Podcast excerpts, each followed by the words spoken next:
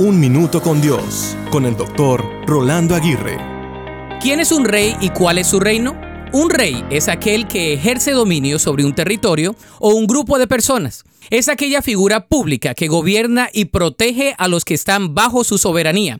Es quien lucha por el bienestar común y por la justicia en el pueblo al cual sirve y representa. En la Biblia la promesa del rey y su reino es muy notoria.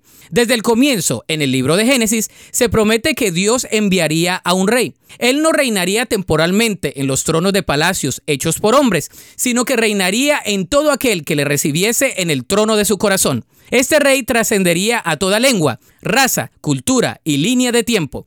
Este rey tendría un trono de justicia y equidad.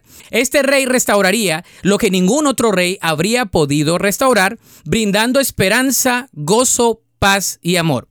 Este rey sería adorado de generación en generación y sempiternamente. Este rey haría todo de nuevo, derrocando el poder del pecado y de la muerte, al formar una familia que reinará con él por la eternidad.